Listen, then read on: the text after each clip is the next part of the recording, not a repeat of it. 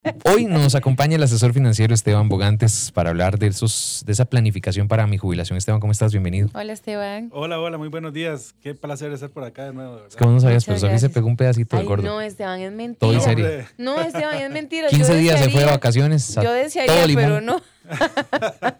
y Esteban, ¿le, puedo ayudar? ¿Le puedo dar sugerencias? Ahora, ahora conversamos. Sí, Tengo un par de temitas. ¿Te han hablado de las inversiones? no, Esteban, no. De ser pero... tu propio jefe. con eso. Ay, Dios.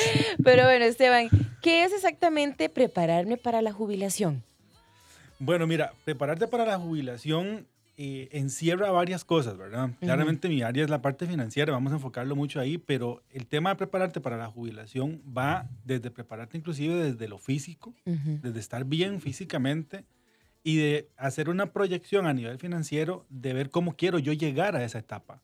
¿Verdad? Porque muchas veces creemos que el tema de la jubilación es solo, bueno, ahorro, ahorro y guardo plata y meto plata en inversiones para guardar, pero eso es una parte. Pero si usted ahorra, ahorra plata y hace inversiones, pero llegas con mucha carga financiera a esa etapa de tu vida, estás haciendo algo mal. entonces, este proceso de prepararte para la jubilación, que también es un concepto, ahora vamos a hablar, lo que ha cambiado un poco con el tiempo, ¿verdad? El tema de, jubilarnos propiamente. Eh, anteriormente, el concepto del trabajo eh, era un concepto en donde una persona llegaba, entraba a una empresa, trabajaba 30, 40 años en un mismo lugar y luego se jubilaba a los 60, 65 años, ¿verdad? es parte como, de hecho, la palabra jubilación viene de jubileo, ¿verdad? Como, bueno, listo, ya estoy como, como libre, voy a disfrutar mi vida. En la dinámica laboral actual, eso está cambiando también. Eso está cambiando y ya no es tan, tan factible este plan que servía en los años 70, 80, inclusive en los 90. Entonces tenemos que irnos adaptando también a que estos conceptos y estas ideas que ya tenemos como predispuestas en nuestra cabeza por, por historia, por lo que hemos visto en nuestros padres o antiguos o familiares, tal vez para nosotros ya no vaya a aplicar exactamente con las mismas reglas. Mm, qué buen punto. expliquémoslo entonces así, Esteban. ¿Cómo, ¿Cómo ha ido cambiando este concepto? Y ahora sí, ¿cómo debo interpretarlo hoy por hoy? No sé, si llevo 5, 6, 7, 10 años incluso de, de, de estar en la fuerza laboral, de, de haber comenzado a trabajar formalmente, ¿Cómo tengo que ver el tema de mi jubilación? Yo creo que hoy la jubilación viene más siendo un concepto en donde lejos de uno pensar en, ya dejo de trabajar del todo, ya no, no hago nada más, ¿verdad? Sino como esta imagen, como te digo, de que, bueno, me retiro y hago jardinería en las mañanas y salgo a caminar y esto eh, era para otra época, en donde habían otros planes de retiro, inclusive a nivel estatal, que podían funcionar para esto. Hoy ya esto no alcanza. Y además las personas me parece que también han empezado a entender, y a mí esto en parte me alegra porque han empezado como a encontrar un poquito más de propósito en lo que hacen y no ver meramente más allá de que, ¿verdad? Que mi júbilo, ¿verdad? Mi jubilación, mi júbilo va a ser cuando deje de trabajar. Que básicamente estamos viendo el trabajo como un castigo. mis días de júbilo van a llegar cuando ya deje de trabajar. Eh, no, o sea, ese concepto está mal. En realidad, me parece que ahora las personas, y como se está adaptando a este nuevo concepto, es eh, si bien es cierto, con la edad, pues ya la energía no es la misma y tal vez yo quiera hacer menos cosas, no es lo mismo que yo puedo hacer con 50, 60 años que con 30, ¿verdad? O con los mismos 40. Pero creo que siempre va a estar ligado a una actividad, alguna actividad laboral, una actividad productiva, pero que a mí, más allá de darme dinero, me satisfaga, me dé salud mental también. Porque ese es otro tema, ¿verdad? El dejar de trabajar es un impacto muy, muy grande en las personas. Si te puede hablar con personas que eh, han trabajado toda su vida y de un pronto a otro dejan de trabajar porque llegaron a esa etapa y su salud mental tal vez no es la mejor porque es un impacto grande de, que ya no se sienten productivos para la sociedad. ¿Qué factores tengo que considerar para llegar bien, financieramente hablando, a esta etapa de mi vida? Sí, esta pregunta es, sumamente importante. Al principio del, del, programa hablábamos de que pues, el tema de llegar bien financieramente también implica, por ejemplo, cuidarnos físicamente en nuestra etapa de juventud. Entre más usted se cuide, menos gastos temas de salud, en gastos médicos vas a tener en esa etapa de jubilación. Entonces es parte de un proceso. Evidentemente, el tema financiero tiene que ver con el nivel de gasto que yo tengo ahorita cuando estoy activo, activo laboralmente, cuando puedo generar, cuando tengo ganas, tengo proyectos, tengo ganas de hacer cosas, el nivel de gasto, el estilo de vida que yo quiera darme ahora va a marcar mucho qué voy a hacer yo con el dinero que pasa por mis manos. Y hoy, ahora de parte de lo que hablábamos ahora extra micrófono es, eh, bueno, ¿qué hago? Vi- ¿Vivo ahora la vida que quiero vivir o, o guardo para más adelante? Pero, oye, ¿qué pasa si no vivo tantos años, verdad? Ujú. Eh, y, me, y me sobra plata. Que Y- falta y sí, este, sí. este dilema eh, eh, está en la cabeza de, de todas las personas. Pero en temas de asesoría, en temas de planificación, uno siempre tiene que pensar a futuro.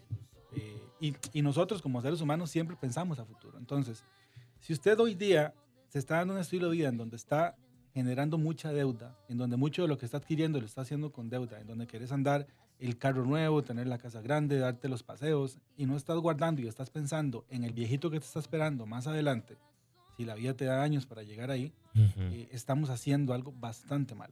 En realidad estamos metiéndonos en un problema que nos va a generar llegar a esta etapa de la vida en donde ya queremos bajarle las revoluciones. Pero yo creo que el plan ahora, y también lo comentábamos, yo creo que ahora mucho el plan de jubilación, más allá de decir no hago nada más y me dedico a la jardinería y a arreglar la casa y estar ahí, es cómo sigo siendo productivo, pero en lo que yo quiero en lo que a mí me gusta, en donde Ujú. yo sienta que esté aportando desde una experiencia valiosísima que los años le va dando a todas las personas y sobre todo en una rama laboral en específico.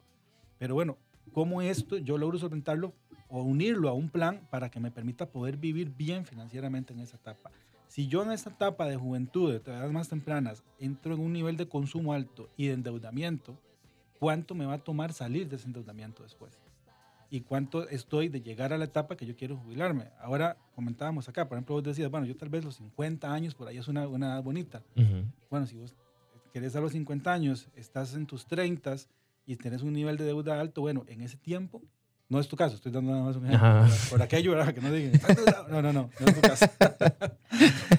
Te va a alcanzar ese tiempo para poder salir de ese nivel de deuda que tenés ahorita y Claro. poder llegar con menos presión financiera a la edad de la jubilación. Ujú. Porque llegar a una edad de jubilación con mucha carga de deuda es una presión financiera muy, muy grande. ¿Por qué? Porque ya no generas tanto dinero tal vez, o ya no tenés esa necesidad o esas ganas de, de estar generando tanto como ahorita. Ujú. ¿verdad? Muchas veces el dinero, el dinero lo que necesitamos nosotros en la vida es que nos dé el estilo de vida que queremos vivir. ¿Verdad? Ujú. Eh, mucha gente no es por tener, por acumular, por guardar, por comprar un montón de cosas, sino el estilo de vida que yo quiero vivir en ese momento. En edades o en etapas ya, cuando hablamos de jubilación o de retiro, lo que las personas buscan mucho es estar tranquilos, es sentir tranquilidad, sentir paz, no estar inactivos del todo, pero si llegamos con cargas financieras muy, muy altas, ya no hay forma de poder estar relajados. Sencillamente no hay Sí. manera. Vamos a tener que- estar con esa presión de necesito producir, necesito producir, necesito producir, porque ocupo pagar. Y si no pago o si no le hago frente a estos compromisos financieros que ya adquirí, pues voy a perder lo que me ha costado toda la vida. Ay, qué, qué fuerte, Esteban. Nos dicen acá, en mi caso yo pago el seguro independiente, llevo mucho tiempo pagándolo. ¿Eso estará bien para la jubilación? Saludos. Eh, bueno, saludos al, al oyente. Eh, vamos a ver, los seguros independientes ayudan, son parte, son un instrumento, pero debería, todo este tipo de instrumentos debería estar ligado a un plan, debería estar ligado a una estrategia financiera de qué realmente es lo que yo estoy haciendo. Repito, eh, ok, en este ejemplo tenemos el plan, este plan voluntario y estamos aportándole muy bien para que sea algo adicional a mi pensión de Ujú. estatal, ¿verdad? Que ahora podemos hablar un poquito de eso eh, a futuro. Pero si yo no tengo una estrategia y sigo utilizando, por ejemplo, mucho crédito para adquirir mis cosas, ya este plan de poco o nada me va a servir porque voy a llegar con carga financiera altísima. Ujú. Entonces, tiene que estar dentro de una estrategia, instrumentos para poder invertir, para poder guardar dinero que vaya generándome un rendimiento y se acumule en el tiempo para que me permita generar un capital en esa etapa de mi vida. Hay bastantes, hay muchos, pero esto tiene que estar ligado a una estrategia. Si yo no lo ligo a una estrategia financiera, a un plan financiero de lo que quiero hacer desde hoy, no pensando en, en 10 años, 15 o 20 años, desde hoy, eh, de poco me puede servir, porque si llego con un desorden financiero, eh, difícilmente lo que puedo ahorrar siendo una persona asalariada me va a poder solventar el- las pa- los pagos de las cargas financieras que voy a tener para ese momento. Esteban, ahora mencionabas algo que de pronto muchos pensamos en, en la niñez o en la- el inicio de la juventud y era que ahí, el Estado nos va a dar una pensión y, y muchas personas todavía siguen o esperan vivir de esa pensión o ven ese ingreso como algo muy importante y muy fuerte, pero ¿es válido esto o, o- o qué es lo correcto en estas circunstancias y en el panorama que nos encontramos actualmente? Sí, mira, nosotros hemos crecido, nuestras generaciones, con la idea de que tenemos una pensión asegurada, ¿verdad? O sea, de Ujú. que Ujú. costarricense que nace, nace con la carpetita de la pensión debajo del brazo y, y despreocúpese de eso. hoy día eso ya no es algo factible, ya no es algo tan real. Y aquí voy a, voy a mesurar el discurso porque también hay como mucho incendiario queriendo hacer el tema más grande todavía. Sí, leña del árbol caído. Sí, sí, porque tienen intereses detrás también. Entonces hay, que ser claro. Entonces el discurso responsable en esto es, si bien es cierto, el sistema de pensiones nuestro, eh, y no solamente el nuestro, el sistema de pensiones en muchos países del mundo, está viéndose en dificultades porque fue creado para un mundo distinto al que vivimos hoy día. A una pirámide demográfica distinta a la que tenemos hoy día, donde vivía, donde nacían muchas personas y la gente no vivía tantos años. Hoy esto se invirtió la gente vive muchos más años y nace menos gente. Sí. Acá tenemos el agravante de que el tema de la seguridad social tiende a ser un tema pesado para las empresas y para los trabajadores independientes. Suele ser caro el estar eh, con todas las de ley. Entonces hay mucha informalidad. Entonces es un, es un factor adicional que está yendo en contra del tema de pensiones. Ahora, ¿esto qué quiere decir? Bueno, que lo que ha venido sucediendo, yo creo que aquí la SUPEN ha sido abierta, clarísima, digamos, de que hay un tema con las pensiones y que tenemos que ponerle atención. Y a mí más bien me llama la atención y me preocupa que la gente escucha esto y no reacciona. Porque es sí, sí. Todavía no me toca. Como, que lo escucha, es como el cuento del Pedrito y el Lobo, como que viene el lobo. ah, sí, sí, sí, que venga. Todavía no llene. Pero va a llegar, o sea, en algún momento va a llegar ese lobo. ¿Qué va a pasar con las pensiones? Que del todo no va a haber o que se va a cerrar el tubo, digamos, para todo el mundo. Mi criterio es que yo creo que no va a ser tan así, pero sí se va a reducir muchísimo. Y que ya de por sí, hoy por hoy, hay pensiones que son mediocres. No, no, ya por hoy, por hoy lo vemos, exactamente. O sea, entonces esto no es, yo no estoy inventando el agua tibia, sencillamente. Y, pero sí tampoco quiero decir que, que, sencillamente el Estado va a decir o que va a pasar, ya y se cerró y cada quien va a ver qué hace, porque eso es un caos social. E, es un problema social enorme, ¿verdad? Es que yo no sé si a veces dimensionamos lo que eso significa. Yo creo que no, no lo eh, dimensionamos. De que, de que sencillamente a muchas personas, a miles de personas se les va a dejar de llegar ingreso, supuestamente bajo esos discursos, y que cada quien vea a ver qué hace. Imagínense el caos social que eso puede significar, los niveles de criminalidad como pueden aumentar eh, y la desigualdad social que se puede hacer en un país. Entonces, eh, yo no creo que vaya a ser tan así, pero sí creo, y esto sí soy clarísimo, de que se va a mermar aún más de lo que está ahorita. Entonces, yo tengo una frase que acuñé, si su plan es, si su plan de retiro es depender de la pensión, es un mal plan. Es un mal plan, porque no te va a alcanzar. Sencillamente no te va a alcanzar. No te voy a decir que no, no vas a recibir nada, pero lo que te van a dar, para poco te va a servir. Entonces, tenemos que autogestionarnos nosotros mismos un plan de retiro. Y esto empieza desde, este, entre más temprano empeces, te va a ser mucho más sencillo pero igual no es excusa, porque también he escuchado a mucha gente, no, pues ya yo tengo 40, yo tengo 50, ya yo para qué. Todavía con más razón. Claro. O sea, todavía con más razón. Es que estás a la vuelta ya a la esquina. Exactamente, todavía con más razón. No es excusa, o sea, eso no soluciona el problema. Ahora hablábamos de, personas a veces también que, que, prefieren estar por servicios en vez de estar en planilla en alguna empresa y que por la excusa esta, de, ah, por sí la caja y las pensiones, eso está muy mal, ¿yo para qué le voy a contribuir? Bueno, digamos que esa teoría te la acepto en algún momento, pero ¿qué estás haciendo para solventar el problema? Porque eso no te va a solucionar el problema. El decir que, que, las pensiones no van a estar no te soluciona tu situación a futuro. Tenemos que empezar a autogestionarnos y en esto hay que ser muy mesurados, muy responsables, dejar de comprar discursos fáciles que andan mucho en internet de rápido, fácil y sin esfuerzo, ¿verdad? De soluciones mágicas, de productos financieros innovadores, de las nuevas tecnologías y un montón de, de discursitos de estos que andan ahí, que lo que buscan es jugar con ese sentimiento de la gente de, pucha, tengo que hacer algo y, ya me dejó el tren, ¿verdad? Y tengo poco tiempo, eh, mejor me la juego como si fuera ir a apostar a un casino eh, y a ver cómo, cómo, me va. Yo le puedo decir cómo le va y le va a ir mal. Porque eso no es, financieramente no es sostenible, eso no es un plan financiero. Sí, yo siempre que veo algo así como de, solución efectiva, rápida y mágica, mm, hay que tener cuidado. Antes de ir a la música, les voy a leer lo que manda un oyente. Dice, yo soy una mujer que trabajo, trabaja a tiempo completo, estudio y me encargo de la casa. Siempre como que ella pasa ocupada. Eh, tengo muchas cosas que hacer y cuando tengo tiempo para no hacer nada me cuesta mucho. Ahora bien, pienso que mi jubilación va a ser difícil, así que pienso en invertir mis ahorros en algunas propiedades que pueda rentar en mi vejez y vivir de eso económicamente y quizá también para ocuparme en algunas cosas de organización de las mismas. Sí creo en el ahorro, pero este debe ser bien pensado. No puedo privarme de todo lo que me gusta y quiero ir pensando en mi vejez. Debo disfrutar, vivir y construir una mente feliz y vivida para cuando no pueda hacer esas cosas que me gustan o comer lo que me gusta. Ese es un punto muy válido. Y por eso yo hablaba antes de que tiene que haber siempre una estrategia. Aparte de hacer estrategias y planes financieros, tiene que ver con una realidad actual, a partir de dónde estamos parados ahorita, y qué es lo que las cosas que son importantes para mí. Mucha gente falla en presupuestarse o en hacer planes financieros porque quieren hacerlo desde lo radical. Empiezo a recortar de todo lado y me empiezo a privar de un montón de cosas, entonces no aguantan.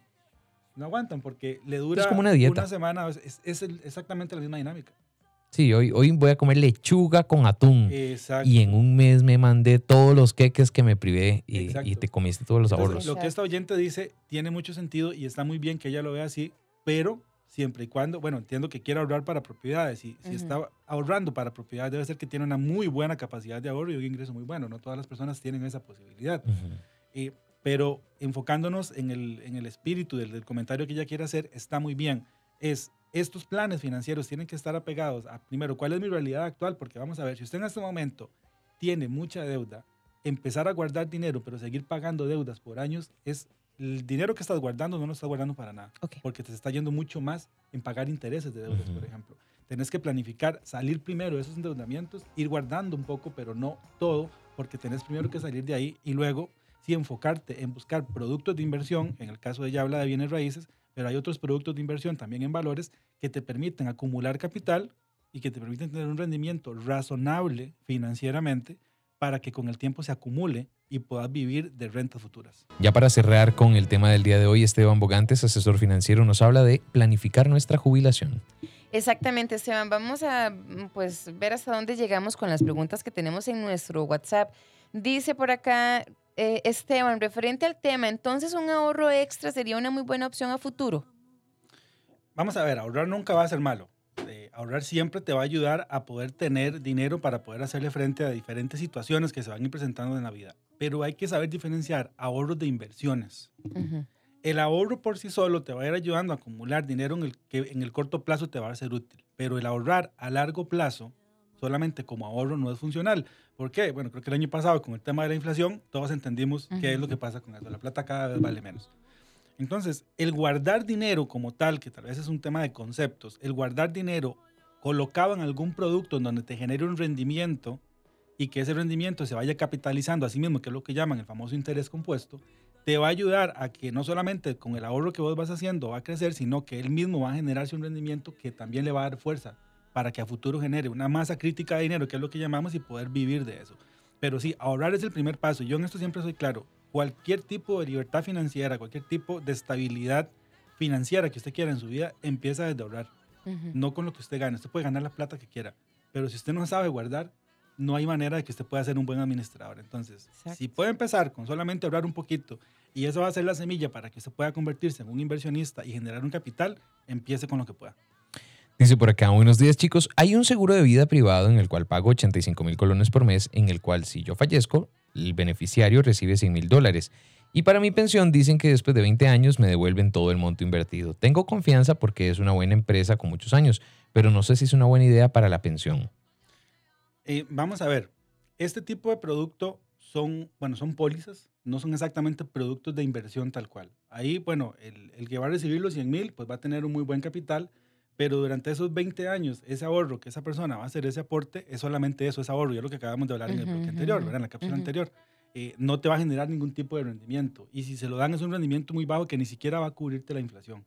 Entonces, funciona como póliza, estás cubriendo a alguien con el tema de los 100 mil dólares, pero como solamente eso vaya a ser tu plan de pensión o tu plan de retiro, ocupas algo más, ocupas algo más fuerte, algo que ese capital tuyo que te van a devolver no solamente sea lo que vos guardás, sino que sea algo que esté colocado en instrumentos que te logren dar un rendimiento y se capitalice eh, mes a mes o año a año para que pueda ir creciendo con el tiempo. ¿Hay alguna aseguradora privada que uno pueda ir pagando y a cierto tiempo pueda tener una pensión? Nos pregunta. Bueno, este plan que acaban de hablar uno es uno que, que, venden como eso, pero lo que acabo de explicar, no es exactamente un plan de inversión, es una póliza de vida, pero no es un plan de inversión. Hay productos de inversión, bueno, aquí tenemos la Sugeval, tenemos todas las, las AFIS, tenemos los puestos de bolsa, que ofrecen diferentes tipos de productos y también, pues bueno, hay otro tipo de instrumentos que se pueden hacer. Lo importante en esto es buscar asesoría. Yo en esto siempre soy muy claro y aquí no es porque esté haciendo el, el autobombo, pero conmigo o con quien quiera que sea un profesional en temas de inversiones y en temas financieros. Y hablo de profesional porque hay muchos que se venden como profesionales, pero son vendedores de productos y eso hay que tener mucho cuidado porque lo que te están vendiendo es un producto, no te están asesorando si a vos te conviene o no te conviene. Ujú. Eso.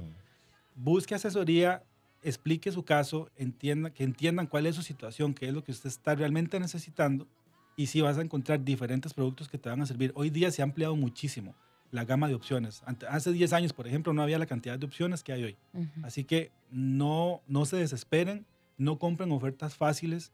Si algo es fácil, rápido y sin esfuerzo, esas tres son como las primeras. Rápido, Total. fácil y sin esfuerzo. En temas financieros no existe. Eso no existe ni existirá nunca porque el dinero no funciona de esa Ujú. forma.